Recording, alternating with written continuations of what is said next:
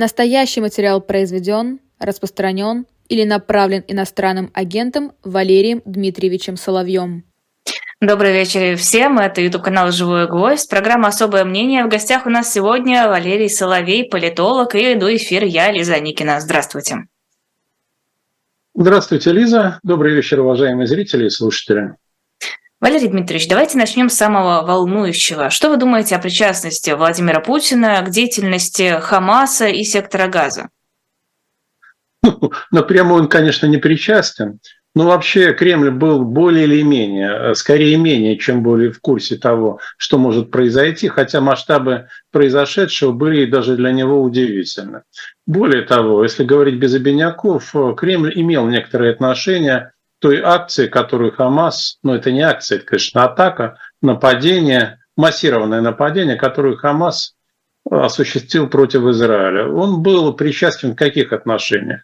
Во-первых, Хамас снабжался отчасти с российской стороны некоторой чувствительной информацией, касающейся эм, израильских э, формирований. Второе, там было некоторое участие в планировании, ну хотя очень опосредованное. Все это, кстати, делалось под э, другим флагом, то есть это не непосредственно от имени России. А, что было совершенно очевидно, э, служащие, не служащие участники таких известных ЧВК, как Вагнера, ведут, это не военнослужащие российской армии, но они, в общем, имеют отношение к России, это граждане России – принимали участие в боевой и тактической подготовке бойцов Хамас. А потому что их надо было обучить новым методам ведения борьбы в городских условиях, использования новых видов вооружений. И третье – это финансовое участие. Об этом уже довольно много писалось через одну из криптобирж, Гарантекс, если мне память не изменяет. Но очень важно, что участие России в любом случае не было колоссальным, даже не Россия, а Кремля оно не было даже э, очень значительным. Оно действительно присутствовало, потому что у Кремля был интерес в том, чтобы появился второй фронт, который оттянет внимание от Украины на себя. Ну и плюс маленькая личная месть Путина евреям. За что? За то, что еврейские врачи, точнее израильские в данном случае, если быть точным, отказались его лечить в марте этого года. То есть это личное? Да, лично я не думаю, что это было уж первостепенным фактором. Ну, в общем, он был в курсе и сказал, что не возражает против э, этого. Но подождите, если помощь была совсем незначительная, ну мог бы, наверное, Кремль как-то активнее поспособствовать, чтобы отомстить за нелечение Владимира Путина? Так, э, понимаете, умирающему человеку довольно сложно быть очень мстительным, потому что месть – это то, что требует энергии, то, что требует внимания. А если вы уже умираете, действительно на смертном одре находитесь, это в прямом смысле слова характеристика сегодняшнего состояния российского президента, потому что в Китае был не президент, был его двойник, у которого прозвище Васильевич. Вот есть Иваныч, это прозвище российского президента, а есть его двойник, у которого прозвище Васильевич. А это почему его отчество, кстати президента да. Иваныч? Знаете, э, это было в одной ситуации довольно давней. Есть знаменитый фильм, сейчас говорят культовый, «Бриллиантовая рука», и там есть такой Михаил Иванович. И вот э, один из э, собеседников президента в очень узкой компании его назвал Ивановичем. Президенту это очень понравилось. И с тех пор это было по-моему, еще где-то лет 10 тому назад, если не более. Я говорил с этим человеком, он мне рассказал эту историю. Ее многие себе приписывают, точнее, не многие, несколько человек. Но я просто знаю подлинного автора этого прозвища. Ну, как мне кажется, подлинного. Я могу и ошибаться. Вот, в конце да, концов. Хорошо, давайте к Израилю. И он который сказал, да, что да. да, вернемся к Израилю. Ну, понимаете, для того, чтобы кого-то ненавидеть очень сильно, по-настоящему, я думаю, мы это знаем из своей жизни, вам необходимо хоть какое-то здоровье, какая-то энергия. Если у вас нет здоровья и нет энергии, ну, ну, что вы можете? Вы просто можете, ну да, пусть им будет плохо. Пусть они а... вот почувствуют, как мне сейчас плохо. А разве у России, у Кремля нет каких-то более существенных интересов в этом регионе, чем просто отомстить израильским врачам? Есть существенный интерес, я с него и начал, открыть второй фронт с тем, чтобы внимание с Украины перешло на этот второй фронт. Более важных интересов у Российской Федерации, у Кремля в настоящее, ну, у Кремля в настоящее время нет. Хорошо, у Федерации нужно понимать... А у Кремля нет. да. Мне кажется, очевидно, да, что да. это временный отвлекающий маневр, что вряд ли это растянется на долгое время. Не факт. Не факт, это может растянуться надолго. А, потому что хотя у Соединенных Штатов, конечно, колоссальные деньги, они могут финансировать не одну компанию, они могут помогать и Украине, и Израилю, всегда встает вопрос о выборе приоритетов кому вы помогаете в первую очередь. Это важно. И второе, что произошло уже 7 октября. На самом деле произошло еще 6 октября, из-за разницы во времени, да, новости о нападении Хамас на Израиль дошли до Соединенных Штатов еще 6 октября. И вот тут же с сайта CNN исчез а, подбор информации об Украине. Появился о а, Израиле. И это произошло во всех глобальных СМИ, Лиза.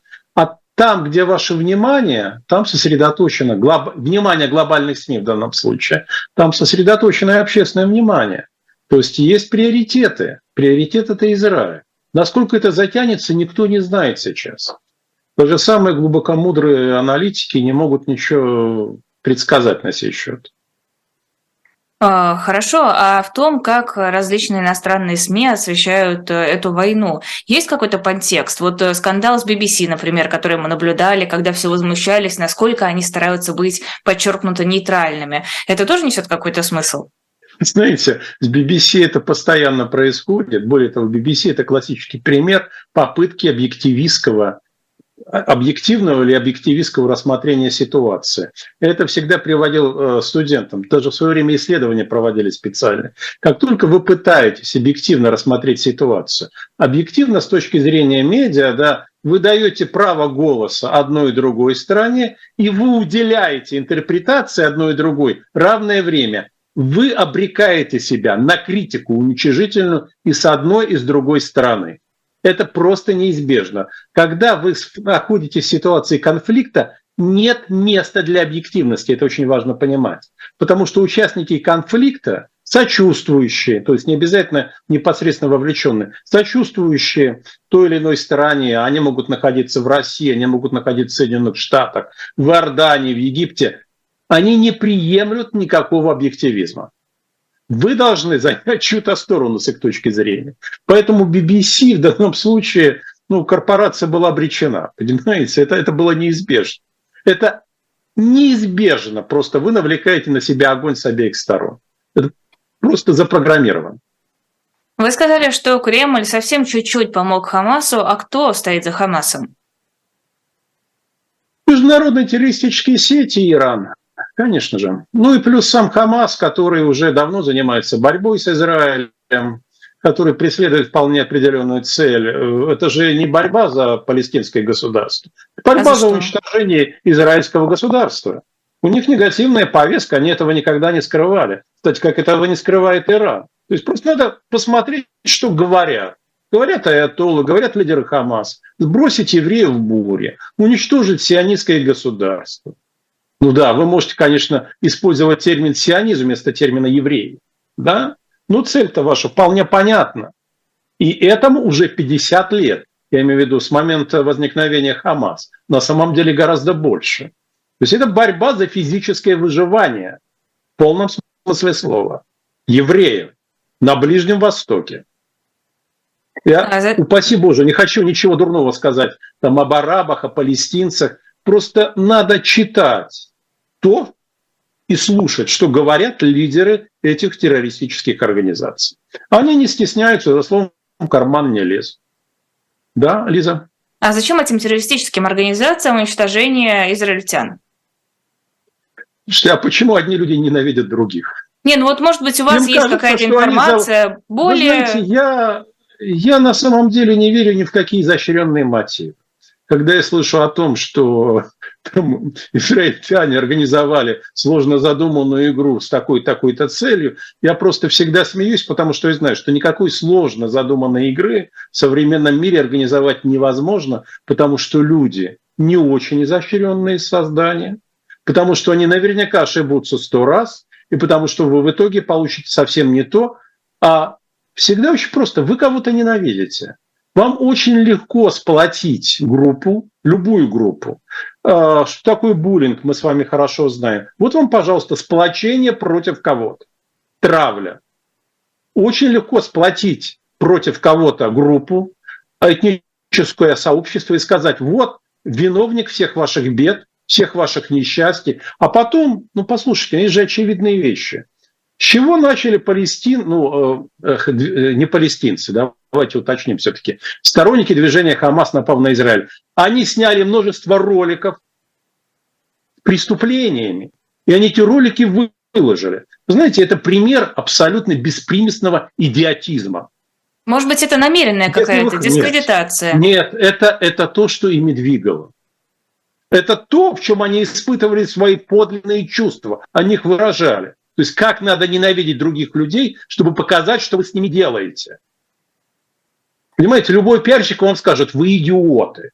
Этого нельзя делать ни в коем случае, потому что вы компрометируете сами себя. Но нет, это же, понимаете, как Талейран учил своих дипломатов, никогда не подавайтесь первому чувству, оно самое искреннее. Они просто поддались первому чувству. Оно было у них абсолютно искренним. Почему тогда столько стран, сто, ну, вернее, хорошо, не стран, это совершенно неправильное утверждение, э, столько людей в разных странах поддерживают, э, как они считают, палестинцев, но по факту выступают в поддержку Хамаса? Э, ну, есть разные причины. Кому-то не нравится Израиль, да? Если это араб, арабские страны, ну, понятно, на чьей стороне их симпатии. Даже если элиты этих стран, а я знаю, что есть различия очень сильные, между прочим, и существенные между элитами и арабской улицей. Ну, достаточно показать, что Иордания сказала, что она никаких беженцев к себе не пустит. Ни к себе, ни на территорию Египта. Почему? Потому что она знает цену этим беженцам. Она знает цену жителям этого региона газа, да, ну, этого сектора газа. Но, тем не менее, есть улица, которая выступает против американцев, против израильтян, против всех, по чьей причине, как им кажется, им плохо живется. Кто их угнетает, как им кажется, на протяжении столетий. Еще раз, объединиться против врага, неважно, реального или вымышленного, гораздо проще, чем объединиться ради достижения каких-то благих целей. Потому что благие цели достигаются скучным трудом. Вот пришли евреи, они начали нашли воду, начали орошать пустыни, начали строить города и прокладывать дороги. Ну надо же! Скучно. Скучно, скучно. И это происходит на протяжении десятков лет. Ну, разве не скучно? А где же задор? Где же драйв? Где же энергия? А вот у нас есть задор, драйв и энергия. Давайте их сбросим в море. Давайте все наши беды тут же прекратятся. Э, все очень просто, Лиза. Не надо ничего усложнять. Люди довольно простые существа. Ими, скорее всего, и чаще всего движут эмоции.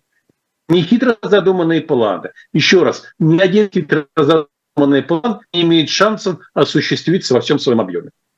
И это прекрасно знают политики и прекрасно знают разведчики. А, Байден анонсировал телеобращение к нации. Как думаете, что сейчас скажет президент? Я, у меня нет сомнений, что он поддержит Израиль, во-первых. Во-вторых, скажет, что он продолжает, он э, и Соединенные Штаты продолжат поддерживать Украину.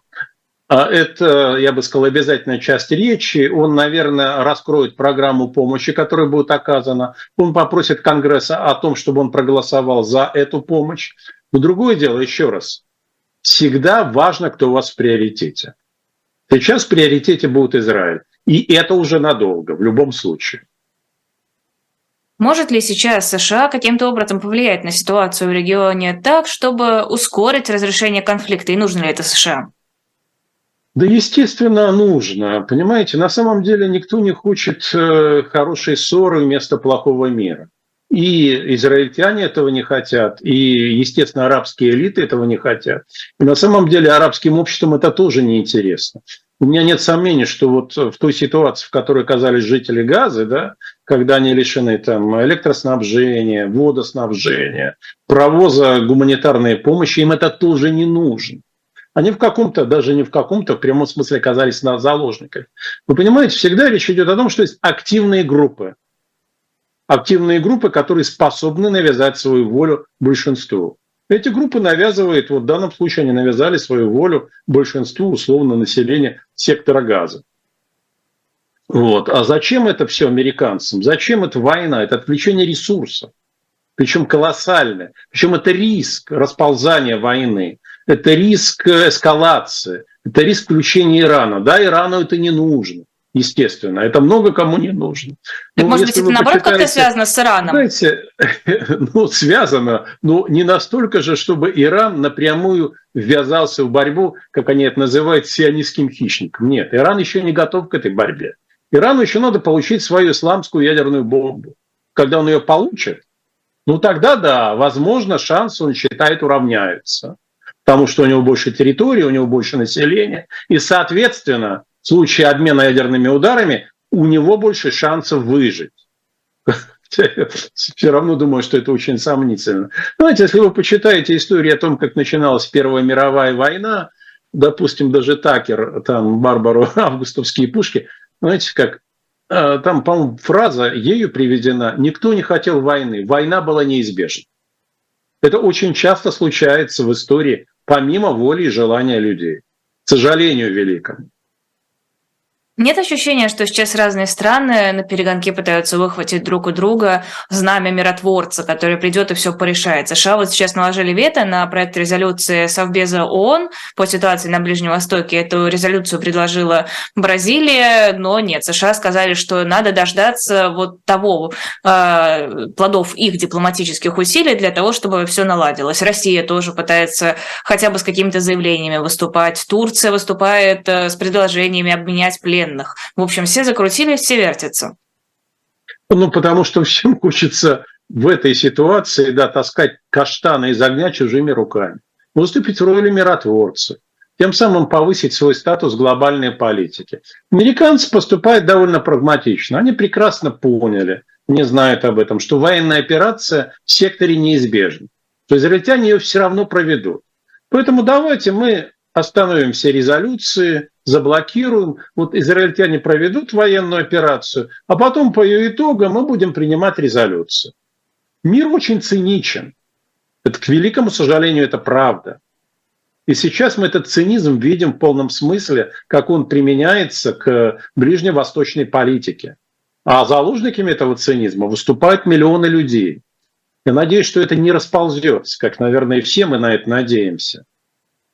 Разве оно уже не расползается, и оно расползается ведь не от Израиля, не от сектора газа, оно расползается от Украины постепенно на Нагорный Карабах, на э, сектор газа? А это, наверное, надо было бы сказать, это другое. Нет, это не другое как раз. А, но вы очень хорошо, что вы об этом сказали, Лиза. Понимаете, э, Путин, он совершил, ну, великую в кавычках вещь. Он продемонстрировал всему миру, что война продолжает оставаться инструментом политики. Как вы ее не называете? Специальной военной операции, полицейской операции, восстанием за независимость, интифадой. Она продолжает оставаться. Потому что мир посмотрел, ага, русские это сделали. Мы смотрим, как это у них получается. Вот есть такие ограничения. Ага, смотрит Азербайджан. Значит, все отвлечены сейчас на этот театр военных действий, значит, мы можем смело добиваться наших целей, к э, решению ну, задач, э, приступить к которым мы готовились около 20 лет. Пожалуйста.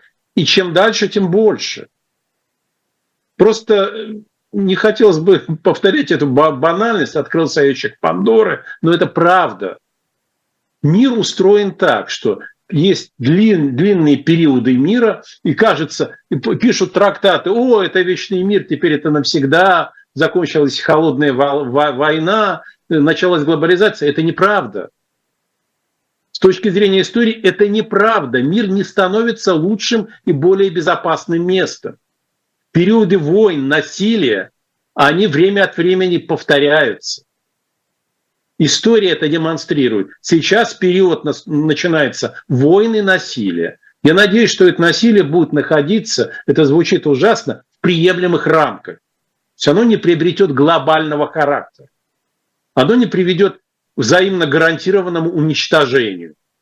Это было бы для нас всех очень важно. Но это будет продолжаться еще лет 10-15. Потому что прогнозы на сей счет, я помню, я знакомился с прогнозами в начале этого века, и там черным по белому было написано, я смотрел несколько прогнозов, что начинается период насилия, взаимных войн, турбулентности, переход мира в новые качества. Этот переход завершится к сороковым годам этого столетия. Вот угу. я сейчас вижу блестящее подтверждение этих аналитических выкладок. Блестящее. А, в США, в Конгрессе призвали быть готовыми к одновременной войне с Россией и Китаем. Насколько это серьезное предупреждение? Ну, понимаете, в Думе тоже много к чему призывают. Иногда по том, что касается э, легковесности или обоснованности утверждений, Конгресс США ничем не отличается от Российского федерального собрания. Но если говорить серьезным, то есть действительно перечень э, или список тех, кого Соединенные Штаты считают своими главными оппонентами да, или потенциальными противниками. Конечно, на первом месте Китай, безусловно. Э, Россия ему в подметке не годится, потому что Китай обладает колоссальной экономической мощью и влиянием, превосходящим, геополитическим влиянием, превосходящим влияние Российской Федерации. Ну, американцам было бы нежелательно, чтобы возник союз или близкое, очень тесное партнерство этих двух государств, которые сейчас на самом деле начинают формироваться, ну, вряд ли надолго, вряд ли надолго. Я думаю, что, скорее всего, эта ось Пекин-Москва, она будет разрушена в ближайшем времени. Ну, об этом еще чуть-чуть... это не может не беспокоить, да.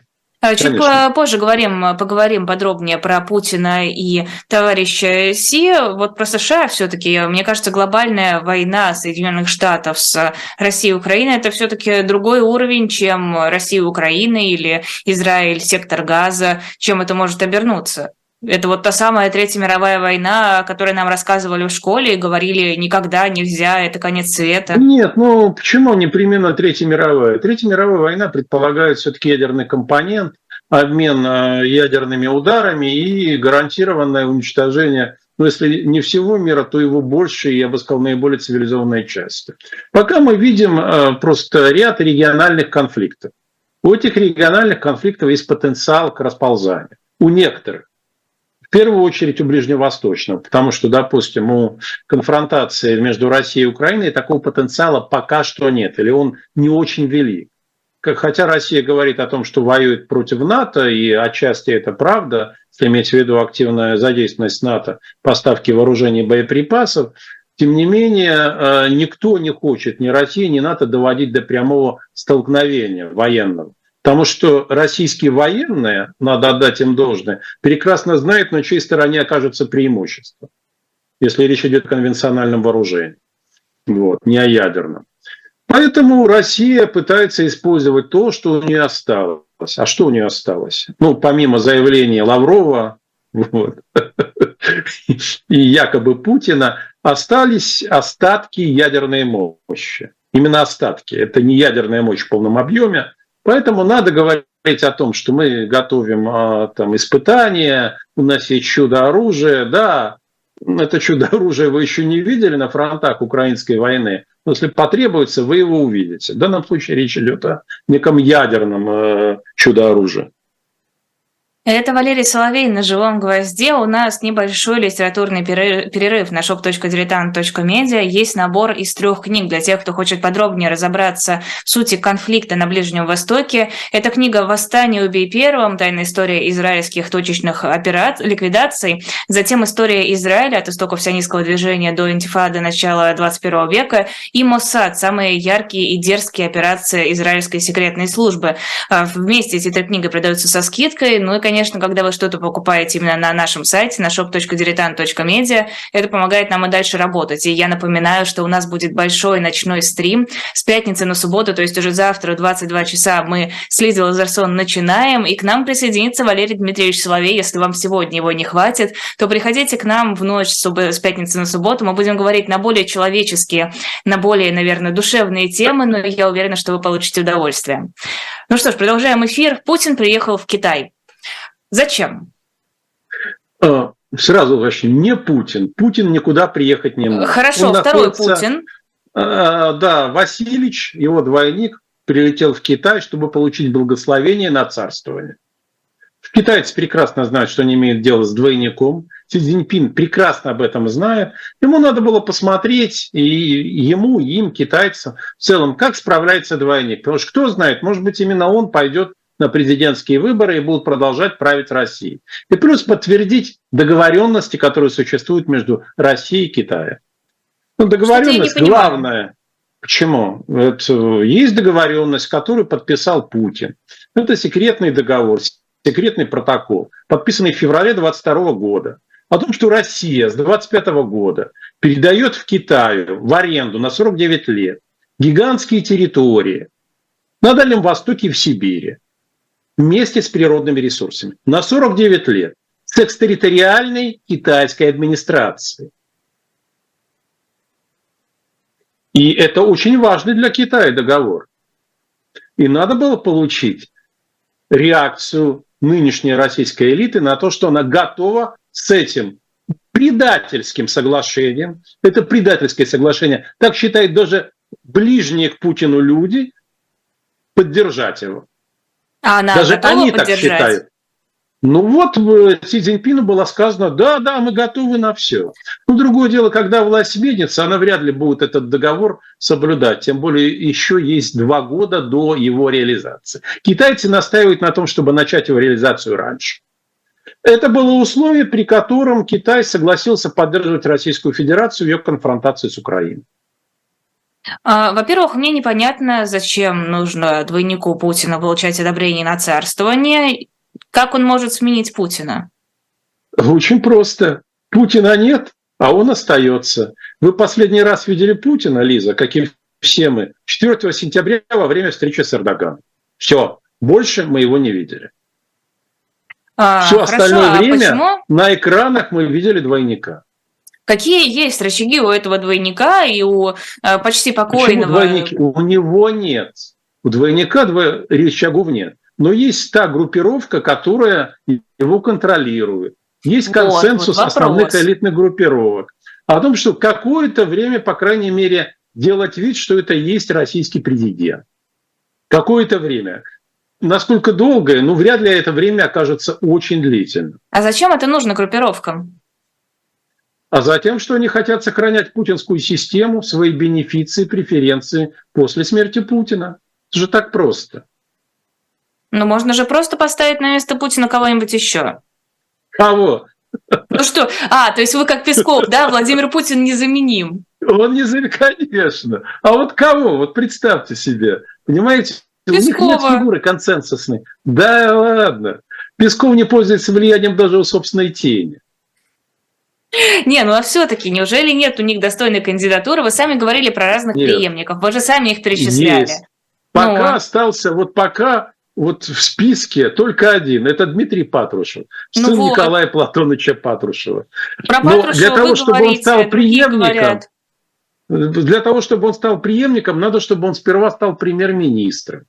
А вот действующий пока еще президент, хотя и доживающий последние дни, никак на это не сподобится. Значит, для этого нужен двойник, который скажет, вот я объявляю сейчас премьер-министром вот Дмитрия Николаевича Патрушева. Он вот заслужил. Все очень хорошо, блестяще. Вот э, как раз э, в Китае подписан контракт, что Россия поставит зерна сельхозпродукции, там, я не помню, на протяжении какого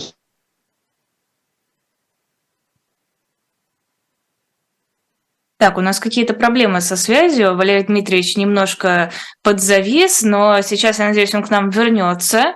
И мы продолжим эфир, потому что я, честное слово, заинтригована. Я не понимаю, зачем нужен э, вот этот вот двойник Владимира Путина различным элитным группировкам. Вот, да, Валерий Дмитриевич. Так, да, Слышь, сейчас видно и слышно? Да, сейчас видно и слышно. Вы объясняли, что у группировок нет единого лица, есть да. только младший Патрушев, но вот его никак Пока. не назначат премьер-министром. Объясните, а зачем нужно слушаться-то Владимира Путина настоящего, если он при смерти уже? А, а затем, что зачем не стоит торопиться. Так никто же не различает. А, да, никто не различает из нас. Но различают те люди, которые находятся рядом. И у них, у некоторых из этих людей, очень влиятельных, есть возражения. Поэтому нужен консенсус. Для них точка отсчета – это физическая кончина Владимира Владимировича Путина. Какие После этого начинается... Нет никакой сентиментальности. А зачем, э, сказать, торопить развитие событий? Они знают, что ждать уже недолго осталось. Они в этом абсолютно уверены. Ладно, хорошо. Зачем двойник Путина ехал в Китай, кроме как получить э, лицензию на царствование? А затем, чтобы показать всем городу и миру, что вот есть такой замечательный Васильевич, бывший морской пехотинец, плотник четвертого разряда и автомобилист рьяный, вот, который потребовал всех чиновников пересадить на отечественный автомобиль, который может вполне управлять страной. Вот он доказательство того, что даже идиот может управлять Россией. Потому что это ему, двойнику, принадлежит фраза. Россию управлять просто, но бессмысленно. Это он сказал. Именно двойник Васильевич. Не просто кухарка, а законченный идиот может стоять во главе Российской Федерации. И все смотрят на это и проглатывают. Вот как это выглядит. В высшей степени интересно, правда? И трагично для нас. Ладно, хорошо. У Илья Евсеев спрашивают в чате. Валерий Дмитриевич, как вы думаете, для чего лидеру КНР понадобился приезд Путина? Э, для того, чтобы договориться о преемственности российской политики по отношению к Китаю. Это принципиально важно. Россия стала сырьевым придатком Китая. Китай это устраивает. А, хорошо, но мне кажется, Китай сейчас достаточно могущественен, чтобы на такие мелочи не размениваться. Ничего Вы подобного. же сами сказали, Китай, что вот уровень... Китай критически, да, Китай критически нуждается в сырьевых поставках. Есть ряд позиций, по которым он очень нуждается. Он хочет иметь гарантированные поставки, надежные источники. И он это получает, эти гарантии от Российской Федерации. Он хочет иметь Россию в качестве младшего партнера, что он, в общем, и получил. Ладно, хорошо, давайте поговорим э, на внутренние темы, на другие внутренние темы, оставим в покое Китай. Я увидела публикацию, согласно которой руководство РПЦ создало собственный ЧВК, который действует по указке Московского патриархата. Что думаете об этом? Ну, я думаю, что я увижу толстомясых попов, которые с крестами на перевес начнут бить с прихожан. Ну, скорее всего, так это должно выглядеть, да? Не, ну а подождите, как? была же история... Словом Божьим, они Словом Божьим или с автоматами будут нести Слово Божье? Вот это очень интересно. А была же история со священником, который уехал, повоевал, вернулся и продолжил быть, быть священником. А, но, насколько я знаю, я могу ошибаться, но по-моему, что если священник взял в руки оружие, он больше после этого он запрещается в служении. Ну, это у вас запрещается, это, а в РПЦ не запрещается. Это как в анекдоте, да. Это как в анекдоте. Ну, мы помолились, и все нормально. И, и все нормально. А, слушайте, ну сейчас многие корпорации, а церковь это корпорация, это ее надо понимать как финансово-экономическую корпорацию, они пытаются создать свои организации для защиты собственных интересов. Это ничего не стоит, я вам сразу могу сказать. В плане? А, э, в будущем раскладе ни одна из этих организаций, ни одна из якобы корпоративных ЧВК защитить ни одну из этих корпораций ни от чего не сможет. Почему? Они сдадут сразу. Потому что просто не смогут. Как только они столкнутся с силой государства, они столкнутся с силой нового государства, они тут же предадут всех, кому они обязались служить, и от кого они получают деньги. Могу сказать, что тут же сдадут своих хозяев охранники. Личная охрана тут же сдаст тех, кого он охраняет. в течение буквально двух-трех минут. Как то, чтобы вымолить себе пощаду. Пощаду, да, и, свободу. Это все, они просто не понимают, э, плохо знают историю. Они не понимают, что будет происходить в России. Будут очень простые счеты с ними сводиться. Предельно простые. А откуда возьму, возьмется сильное новое государство, которое решится со всеми этими маленькими корпорациями расправиться? Дело в том, что э, вот как раз оно поначалу будет не очень сильным. И для того, чтобы доказать свою силу, ему надо будет с ними расправиться свирепо. Потому что в России доказательство силы – это свирепость. Не закон, а свирепость. И как только вы расправляетесь с одной охраной, с другой, берете к ногтю тех, тех и тех, то после этого все убеждаются, что сила у вас, что вы и есть власть. Не те, кто скандировали на митингах «мы здесь власть», а те, кто пришли с автоматами и взяли к ногтю. Вот они будут властью. Те, которых пестовал Евгений Викторович Пригожин, который вернется в Россию в этой ситуации. Он находится сейчас в Венесуэле, нет, он президентом не станет, у него даже таких мыслей нет и никогда не было. Но он вернется в Россию. И его ждут, его же бойцы. Не все, но часть, да, тех, кто его ждет. В чате спрашивали, не собирается ли Путин Пригожину в Венесуэлу? Путин уже никуда не может собираться. Двойник. Слушайте, ну пусть мертвые сами хоронят своих мертвецов. Что нам думать о двойнике? Куда он соберется? Он же все равно шага не может сделать без ведома его кураторов.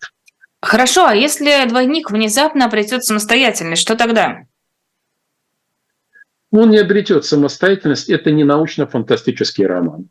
Нет, ну слушайте, ну слушайте, человек, который почувствовал власть, который видит, что он с китайским лидером встречается, в Казахстан, ну там, не знаю, еще куда-нибудь. Конечно, э, воздух свободы вскружил пастору Шлагу голову. Я понимаю. Ну, точно ну, так же, хорошо. как он вскружил. Нашлись люди из гестапо, которые тут же быстро образумили. Кого там, нет, не, не Шлагу, а э, кому там, э, Плейшнеру, я уже не помню, неважно. Тут же найдутся люди из службы охраны, которые образумят. И не, ну, знают, как, как образумят-то? Как-то образумят. Очень ну... просто. Он что, прямым физическим, прямым физическим воздействием, если потребуется. Никаких проблем вообще нет. О том, что кто-то выйдет из вот этот э, Васильевич выйдет из-под контроля, это вообще ну, совершеннейшая чепуха. Нет с этим никаких проблем.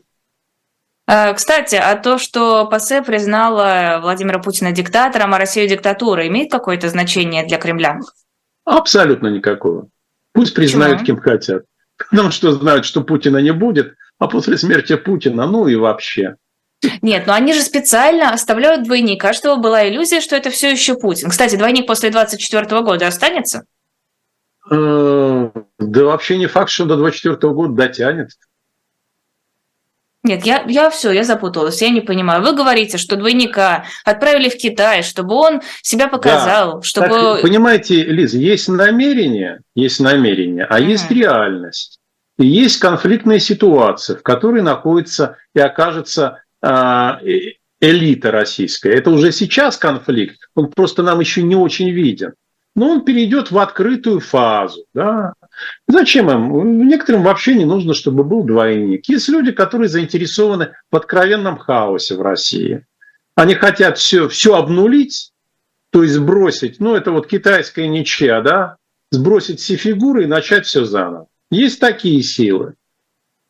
Они в России, они не откуда-то извне э, привнесены, выращены. И у них есть очень неплохие шансы на это. Какой там двойник? Здесь все вообще может полететь в тартарары. И, скорее всего, и полетит. Слишком долго все держалось уже. Эта ситуация неприемлема. То есть готовиться к предстоящим выборам смысла нет? Да, пожалуйста, можно готовиться к чему угодно, если вы осваиваете бюджеты. Это главный смысл подготовки к выборам. Это последний хапок. Надо уворовать как можно больше денег. Можно готовиться, да. А, возвращаясь к РПЦ и ЧВК, насколько, на ваш взгляд, церковь используется для отмывания денег? Потому что здесь, в частности, пишут, что а, церковь является посредником при финансировании наемников. А, в колоссальных размерах. Я не буду приводить конкретные, конкретные направления, но придет время, это станет известно. В колоссальных размерах. Речь идет о миллиардных суммах в долларах. Я подчеркиваю, в долларах, не в рублях. И не о какой торговле табаком, нет. Когда там э, Кирилл еще был митрополитом. Речь идет совсем о других вещах. А, тут еще недавно был скандал в российском депредставительстве в Кишиневе. Там э, трое сейчас, секунду, я это э, потеряла мысль. А, члены семей трех работников учреждения обратились в Генпрокуратуру, в Генпрокуратуру с заявлением о сексуальных домогательствах в отношении малолетних. Это можно считать какой-то игрой или просто ну, действительно какие-то местные разборки? Ну, я не вижу в этой игре никакого политического подтекста, если это игрой называть. Но они говорят, ну, что таким... сотрудник посольства приставал к детям. Ну, Можно же как-то неудобно повернуть. Вполне возможно, что приставал, да. Ну вот такой человек оказался. Ужасно, правда. А, тут стало известно, что Володин выступил категорически против законопроекта, согласно которому осужденные по тяжким статьям могут э, работать педагогами. Это смотрится довольно странно на фоне многочисленных ЧВКшников, разъезжающих по школам а, и рассказывающих о том, какие они молодцы, какие они герои, рассказывающих, что такое патриотизм, при этом имеющих за плечами уголовные преступления. А, почему Володин таким образом выступил? Ну, перефразирую один известный роман. Ну что ж, здравый смысл иногда стучится в их головы. Так Мне что, кажется, вагнеровцев... Это здравый смысл. Бывших зэков больше не будут Слушайте, в школу ну, отправлять? Посмотрим, посмотрим, посмотрим, какие будут практики. Э, я нисколько не удивлюсь, если пройдет совсем немного времени, их начнут третировать и преследовать. Вот да, я про это хотела и спросить. Говорить, что не вы считаете... не досидели. Что не вы считает... еще не досидели. Не считает ли Кремль их угрозой? Нет. Ну, в смысле, как категорию нет. Он считает угрозой то, что представляет из себя организованную силу. Вот, допустим, Пригожин, да, это была угроза. Потому что это была организованная, прекрасно обученная и амбициозная сила. Если этой силы нет, то какая это угроза? Разрозненно, дисперсно вас может быть сколько угодно. Если вы не объединяетесь в бандитские армии и не идете походов на Москву, да, плюс там при поддержке части элиты, то вы никому не страшны. Ну, подумаешь, вы будете кошмарить какой-то регион, какой-то маленький городок, какой-то район. Ну, в истории России это не в первый раз будет. Ну, угроза не для себя, а угроза как раз для этих маленьких городков. Ну, людям же не нравится, когда их кошмарят. А когда таких а людей много по всей стране. Крем? Почему? А ну и что? Ну пусть вот сами отбиваются. И не могут отбиться. Значит, э, сами виноваты. Господи. А если они в Кремль пойдут отбиваться? А, вот если пойдут в Кремль совсем, то значит, тогда они объединятся уже с теми, кто их пытается кошмарить. То есть здесь ну, есть логика очень простая. Главное, чтобы не, не угрожали ничем, не угрожали организованным насилием. Не угрожает, пусть с вами делают, что хотят. Ну, это же очевидно. Ну, посмотрите, какие практики. Общество довели до того, что с ним можно делать все, что вы захотите. Все, что вы захотите. И оно не сопротивляется. Оно принимает это как должное. Можно ли что-то сделать, чтобы общество сопротивлялось? Да, конечно, можно. Сменить власть. Конечно.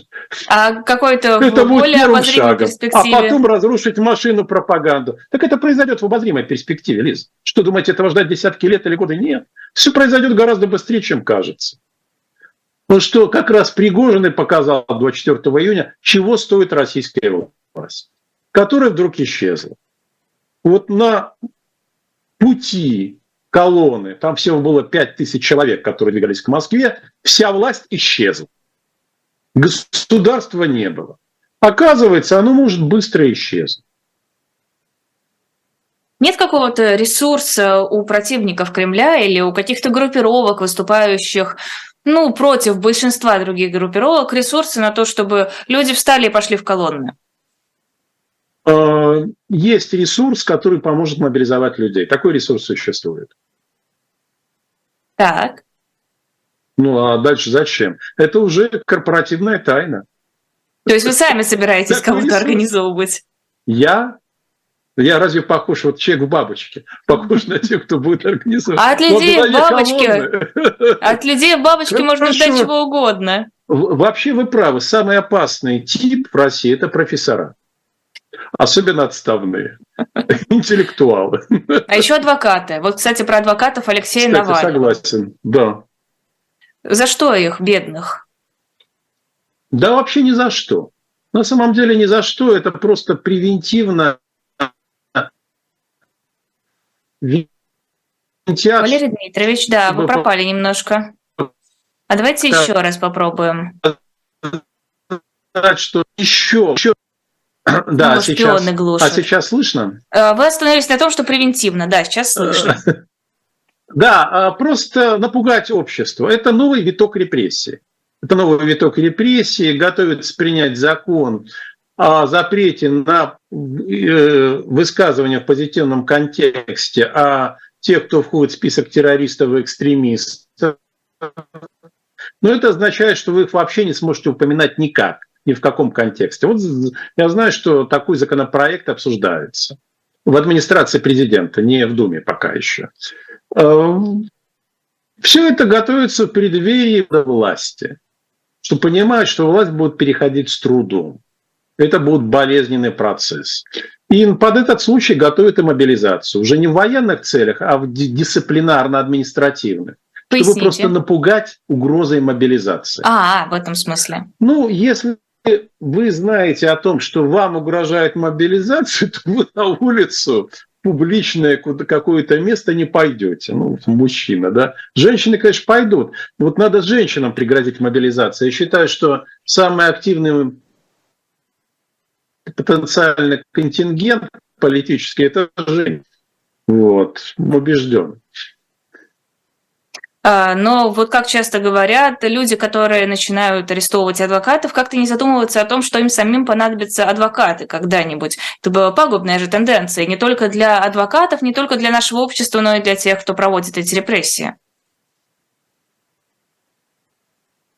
Лиза, я с вами согласен. Я в таких случаях всегда вспоминаю фразу из Библии. Какую меру вы мерите, такую вам отмерено будет. А, стоит ли ждать, что дальше будет какое-то ужесточение для защитников? Э, для адвокатского корпуса, да уж есть ужесточение. Если адвокат уезжает за границу, вот этот законопроект, да, да. поправки точнее обсуждаются, вы лишаетесь права вести адвокатскую деятельность. Да есть, конечно, все это будет делаться. Но я скорее имела в виду новые лучше, уголовные дела. Сказать.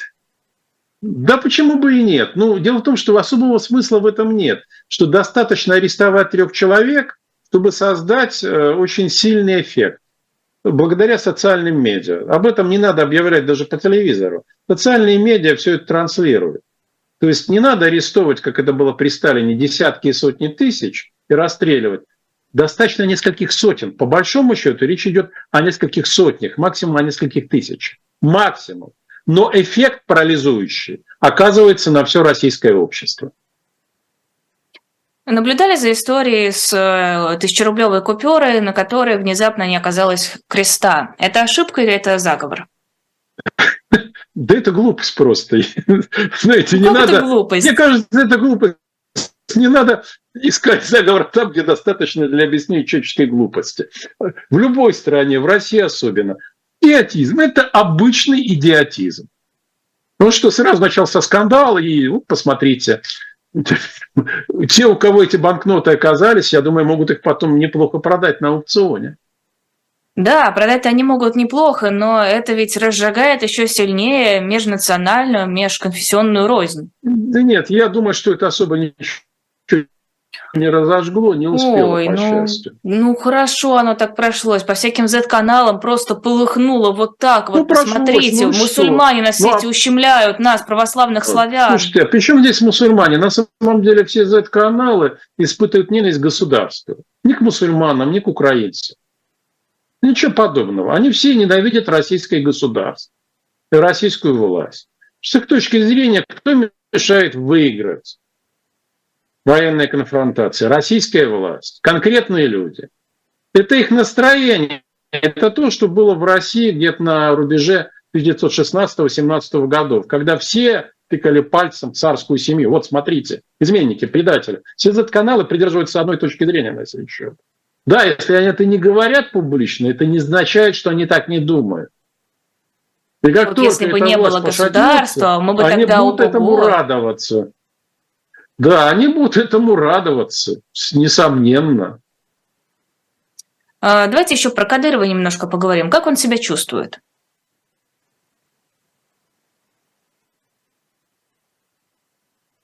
Валерий Сейчас Дмитриевич. Нормально, проблемы со здоровьем куда-то делись. Сейчас слышно? Да, теперь да. Я думала, а, что Лиза, вы решили не комментировать Вот надо вот запомнить, на каких... Кадыров, да, Кадыров. Сразу обрубают. Там есть уже предположение, что у вас в бабочке микрофон. Да нет, это подарок очень близких друзей, там точно микрофона нет. А, так что там с э, Кадыровым-то? Ну, сейчас у него все нормально, но проблемы со здоровьем, по большому счету, никуда не делись и, денутся, и деться никуда не могут. Вот. А то, что касается его высказываний, которые вызывают очень сильный резонанс, ну, мне кажется, это опрометчивое крайне высказывание. Он нужен врагу, у него врагов и без того хватает, я бы сказал, он усиливает градус ненависти по отношению к себе.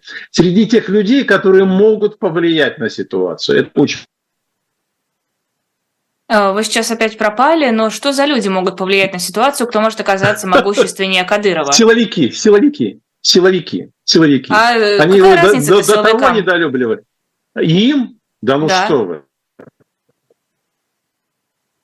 Ему кто-то подрывает легитимность государства на насилие. Ой, они да уверены, какая что там легитимность? Это они, а вдруг появляется Рамзанах, ой, Элиза, вот вы пытаетесь приписать им собственные размышления, не надо. А они скорее навязывают, навяжут нам, собственно, и уже давно навязали, собственное представление о зле и добре, о должном и сущем. И для них это абсолютно неприемлемо. Абсолютно. Так зачем Кадыров это делает? Вы говорите, это опрометчивая, но мне непонятна цель. А почему обязательно цель? У человека может быть причина, но не обязательно цель. Многие ну, люди же троллят, многие люди же троллят друг друга, да, не преследуя при этом определенные цели. Просто они так устроены. Вот у меня ощущение, что это вот э, именно так случилось.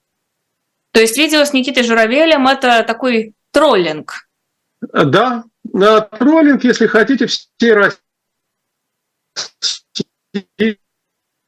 всего общественного мнения, но в первом чисто это отнесли именно к себе. Именно к себе. И они в бешенстве. Они просто в бешенстве. Не опасается ли Рамзан Ахматович, что в сочетании с его не очень хорошим здоровьем это все выльется в какие-то неприятные последствия? Я не берусь судить, чего он опасается, чего нет, но запасные аэродромы он себе подготовил. Себе и собственной В Венесуэле? Зачем? Есть место гораздо ближе, мусульманская страна прекрасная, где практически вся российская элита подготовила себе запасные аэродромы. Саудовская Аравия. Да ну что вы, Арабские Эмираты. Да какая разница? Это для вас. Нет, на самом деле она существенна, Лиза. Я понимаю, что вы шутите. А, Еще последнее, наверное, Национальное бюро расследований Финляндии сообщило, что завершило а, водолазные работы на месте повреждения подводного газопровода, который соединяет Финляндию и Эстонию. До этого говорили, что Россия может быть в этом замешана. России нужно повреждать чужие газопроводы? Ну, Россия вообще, ее политика состоит в хаотизации. Ну, это даже не российская политика, а именно кремлевская. Это стиль Путина, он обожает хаотизацию. Чем больше хаоса, он считает, тем лучше, потому что в этой тогда мутной воде можно ловить какую-то рыбку. Я говорю о стиле политики, да, а не о том, кто конкретно стоит за данным фактом. Пусть Национальное бюро расследований Финляндии разбирается. И Z-каналы, естественно.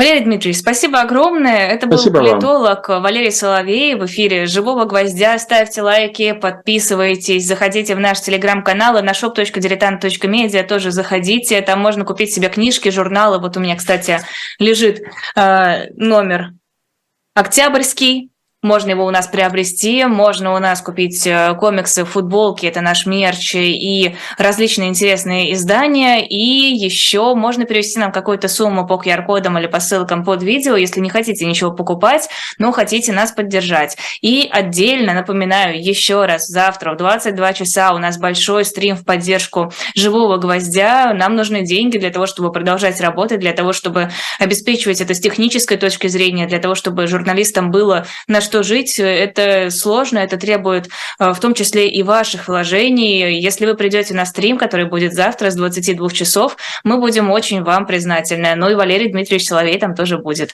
Всего доброго. Спасибо. Спасибо всем. До свидания.